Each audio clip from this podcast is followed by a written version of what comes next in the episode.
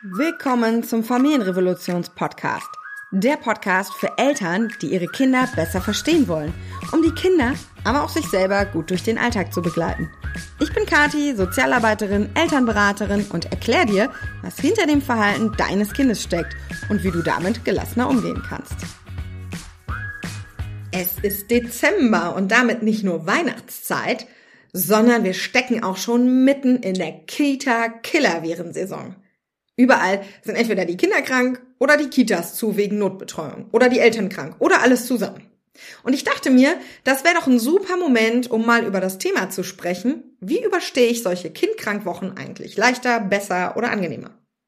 Bevor wir das aber machen, noch ein Hinweis in eigener Sache. Zum Ende des Jahres, um genau zu sein, zum 24.12., schließen wir unsere Kurse Geschwister begleiten, Eingewöhnung und Kinder verstehen. Diese drei Kurse wird es zukünftig nicht mehr geben. Wer sie schon gekauft hat, behält natürlich seinen Zugriff, aber ab dem 24.12. kann man sie nicht mehr kaufen. Deswegen machen wir jetzt noch eine Prozente-Aktion. 24 Prozent auf jeden dieser Kurse. Das ist ein Mega-Schnapper. Kinder verstehen kostet euch dann, äh, ich glaube, 15 Euro. Meine Prozentrechnung ist offensichtlich sehr gut.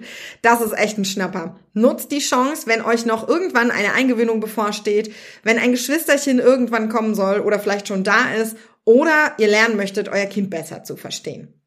Wir schenken euch dazu einen lebenslangen Zugriff. Also solange wir diese Plattform nutzen und solange es unsere Firma gibt, heißt das natürlich. Das Ganze gilt bis 23.12. 24 Prozent. Ich schreibe euch die Links unten nochmal in die Show Notes. Das ist ein wunderbares Geschenk für Weihnachten an euch selber. Ihr könnt auch gerne das euren Partnern, PartnerInnen weiterleiten oder der Oma und sagen, hier, das wünsche ich mir. Das wäre doch auch eine nette Sache. So, nun aber zum eigentlichen Thema. Wie ich Kindkrankwochen überstehe. Und ich habe mir mal so gedacht, Früher war das bei mir super schwierig. Was ist jetzt eigentlich anders? Was habe ich dazugelernt in den letzten vier Jahren? Und habe so drei große Punkte gefunden. Der erste, Vorbereitung ist alles. Das kommt jetzt wenig überraschend für euch. Ihr kennt mich ja schon ein bisschen und meine Vorbereitungsskills. Ich bin ja immer gerne gut vorbereitet und gut organisiert. Ähm, was bedeutet das konkret? Erstens, bei mir gibt's immer eine gefüllte Hausapotheke. Das kontrolliere ich wirklich einmal im Monat.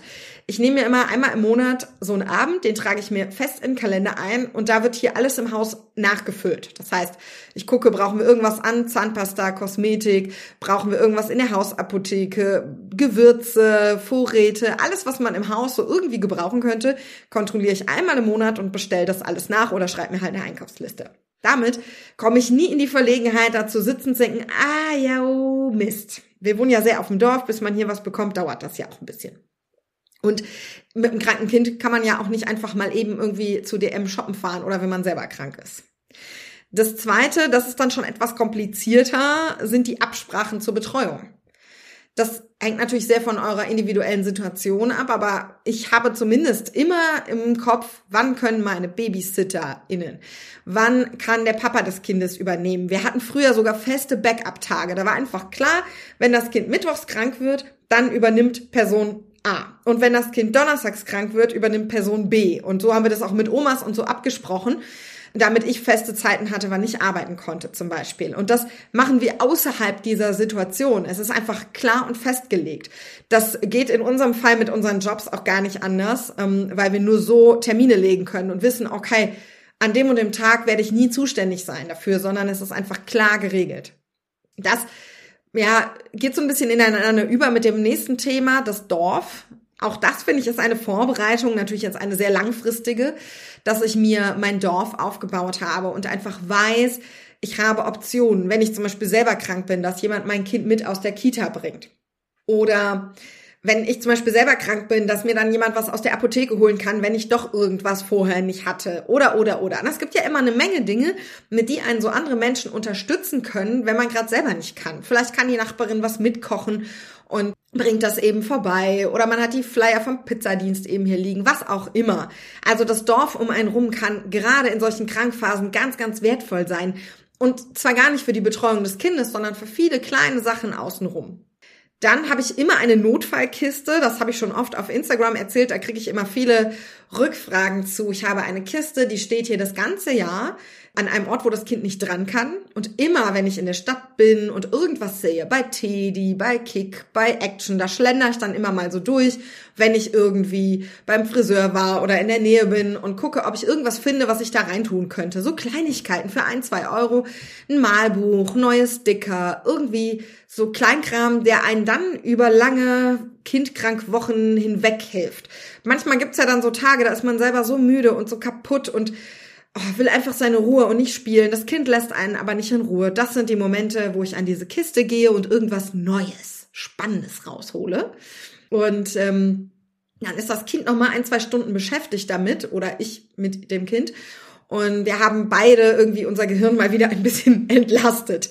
Das ist für mich so ein Ding, das kostet mich kaum Geld, kaum Arbeit, kaum Zeit, weil das läuft ja einfach parallel nebenher. Und so ist das auch mit anderen Dingen. Was auch zur Vorbereitung gehört, ist für mich, dass ich nie, nie, nie, niemals am Anschlag laufe. Und das gilt für alle Sachen. Ich würde niemals Wäsche im Keller sammeln, bis da so viel ist, dass dann kommt Magen-Darm. Garantiert. Wenn man Wäsche ewig sammelt, kommt garantiert ein riesen Magen-Darm-Ladung dazu oder so. Mache ich nicht. Bei uns wird Wäsche gewaschen, wenn sie da ist. Jeden Tag ritualisiert. Das gleiche auch mit so Mental Load Sachen. Also ich bestelle natürlich die Geschenke für die ErzieherInnen, für die ich als Elternbeirätin zuständig bin, nicht erst Anfang Dezember. Das mache ich schon im Oktober, weil ich ja weiß, dass dann die ganze Krankheitszeit kommt und dann verschiebe ich es wieder und ich wieder keine Zeit und am Ende habe ich Stress. Am Ende sitze ich nämlich da mit kranken Kind und denke, scheiße, das muss ich auch noch alles machen und das muss ich noch machen und da muss ich mich nicht drum kümmern, das geht jetzt alles nicht. Und dann habe ich völlig unnötigen Stress. Also versuche ich wirklich alles rechtzeitig zu machen, damit ich mit keiner Sache so in Verzug komme, dass es mir am Ende Stress macht. Genau so handhabe ich es auch mit den Arbeits-To-Dos. Ich versuche Podcasts, Content, alles, wo meine Mitarbeiter mich brauchen, drei bis vier Wochen im Voraus zu produzieren, damit niemand auf mich warten muss, wenn mein Kind krank ist, damit nicht alles stehen bleibt, damit ich nicht den Stress habe in diesem Moment. Denn mein Kind braucht mich ja dann und ich brauche mich auch, da habe ich keine Zeit für sowas. Genau gleiches auch mit dem Einkaufen. Ich versuche immer darauf zu achten, dass wir nicht irgendwie erst einen komplett leeren Kühlschrank haben und dann ist das Kind krank und wir sitzen hier. Ja, das gilt aber auch für Bedürfnisse. Wenn ich natürlich sowieso schon am Anschlag laufe, mich nicht um mich gekümmert habe über Wochen und Monate, nicht zum Sport gegangen bin, nicht Selbstfürsorge betrieben habe und dann wird das Kind krank, dann ist die Wahrscheinlichkeit hoch, dass ich schon an Tag eins extrem motzig werde. Also versuche ich natürlich auch Bedürfnisse nicht aufzuschieben und nicht am Anschlag zu laufen, sondern mich regelmäßig das meint wöchentlich. Nein, eigentlich meint das täglich, um mich zu kümmern. Und auch beim Kind natürlich, ne, die Bedürfnisse täglich zu erfüllen, sodass niemand am Anschlag läuft. Während ich euch das hier gerade aufgenommen habe, ist dreimal mein Kind reingekommen weil es gerade krank zu Hause ist. Passend zum Thema. Und ihr merkt schon, ich habe offensichtlich keine Podcasts vier Wochen im Voraus produziert, sondern spreche das jetzt gerade ein, während mein Kind hier zu Hause ist. Denn so schön all die Vorbereitung ja in der Theorie klingt, das klappt natürlich nicht immer so. Ich versuche das wirklich sehr das klappt ganz, ganz oft, aber nicht immer. Und Deswegen gibt es einen zweiten wichtigen Punkt neben all dieser Vorbereitung und das steht eigentlich über allem loslassen.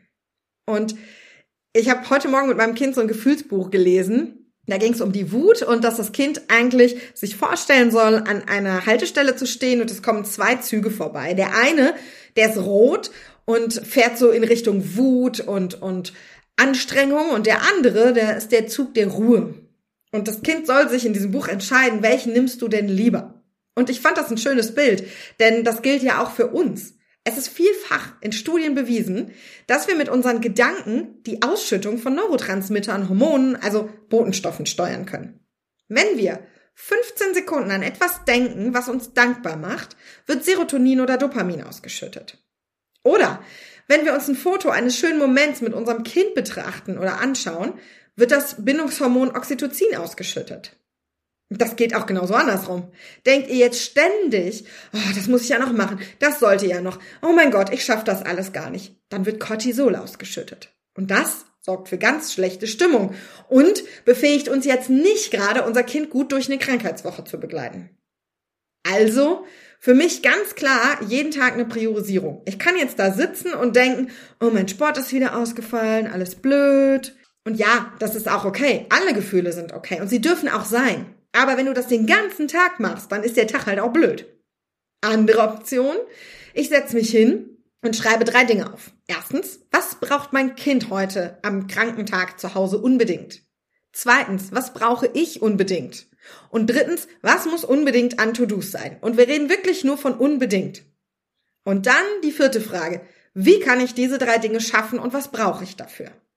Und da finden sich immer Wege. Ja, ich kann vielleicht nicht zum Sport, vielleicht kann ich aber Yoga auf der Matte vom Fernseher machen, während das Kind daneben rumturnt. Vielleicht kann ich mit meinem Kind auch zusammen mich irgendwie bewegen. Vielleicht kann ich das Kind, wenn es kleiner ist, in den Kinderwagen setzen und eine Runde rausgehen. Whatever. Ja, das war jetzt ja nur die Beispiele für Sport. Das können ja ganz viele unterschiedliche Dinge sein. Wir müssen uns nicht aufgeben, weil wir unsere Kinder zu Hause betreuen. Ich rede jetzt von normalen, Erkältungswellen, Magen-Darm, Grippeviren, nicht von schwerstkranken gepflegten Kindern. Ich denke, das ist klar. Und der dritte Punkt sind veraltete Rollenmuster. Wie oft höre ich, ja, Mama muss ja zu Hause bleiben mit dem kranken Kind, weil die hat ja Elternzeit, der Papa verdient ja mehr, der kann nicht zu Hause bleiben oder es wird gar nicht erst in Frage gestellt. Klar, es wird unter euch Menschen geben, die keinen Partner, keine Partnerin haben und der getrennte Elternteil kümmert sich nicht oder existiert nicht. Aber sind wir mal ehrlich, es gibt sehr, sehr viele, die in Beziehungen leben oder Papa oder Mami grundsätzlich anwesend sind, die es aber einfach mitmachen oder gar nicht einfordern. Und dann kommt immer das Argument, ja, das Kind will aber dann Mama, gerade wenn es krank ist. Ja, Leute, meins auch. Und zwar sehr vehement. Und das ist hier seit vier Jahren ein Thema. Und ich gebe seit vier Jahren nicht auf, nach Lösungen zu suchen.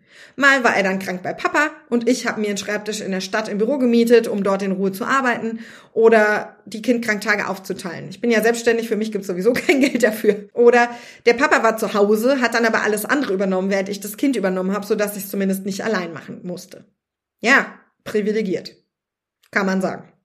Oder man nennt es Ausnutzen aller Ressourcen oder die eigene Gesundheit priorisieren auf sich aufpassen, Grenzen setzen, aus alten Mustern ausbrechen.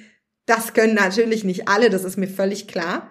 Es gibt genug diskriminierte und marginalisierte Menschen, die nicht einfach krank machen können, ohne ihren Job zu verlieren.